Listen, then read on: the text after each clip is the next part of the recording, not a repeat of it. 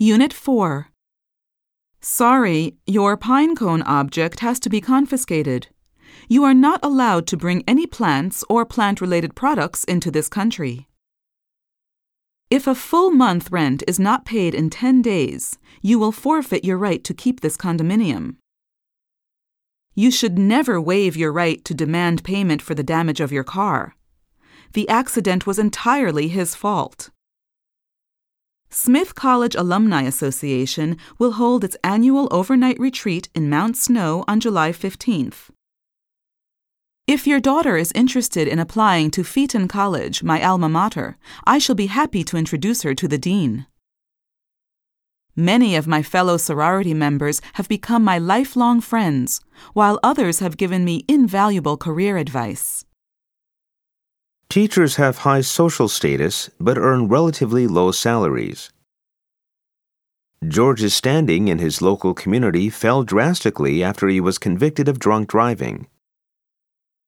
The reputation of the workforce in the city had a big impact on our decision to relocate our factory there. According to my rental contract, I have to give the owner of my apartment two months' notice if I want to move out. The Weather Bureau's tornado alert was issued too late for the residents to evacuate safely. All the flights have been canceled due to the hurricane warning in Florida. Our father's policy was to be always honest with his children. This insurance policy guarantees the payment of $500,000 in case of your death. The premium for health insurance policies gets more expensive as people get older. There will be no surcharge for transferring all your calls and messages to your cell phone.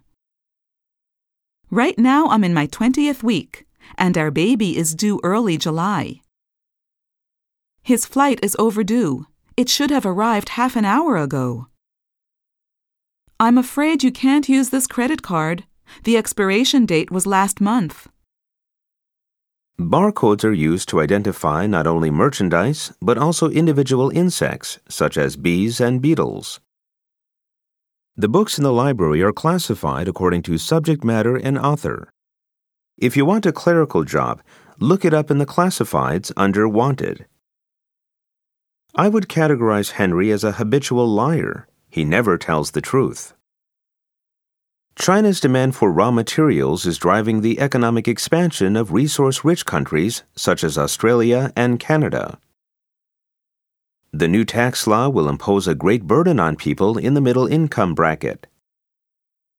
You cannot compel the audience to applaud. Applause has to come spontaneously. You shouldn't give generous gifts just to look good in the eyes of others. A teacher's lenient attitude may be considered his or her weak point. My parents were very indulgent toward me. They let me do whatever I wanted. The general view is that most new businesses do not become profitable for at least three years. We would very much like to be given the opportunity to discuss how our technology could be beneficial to your industry. It is unrealistic to expect to get a lucrative job immediately after you graduate from university.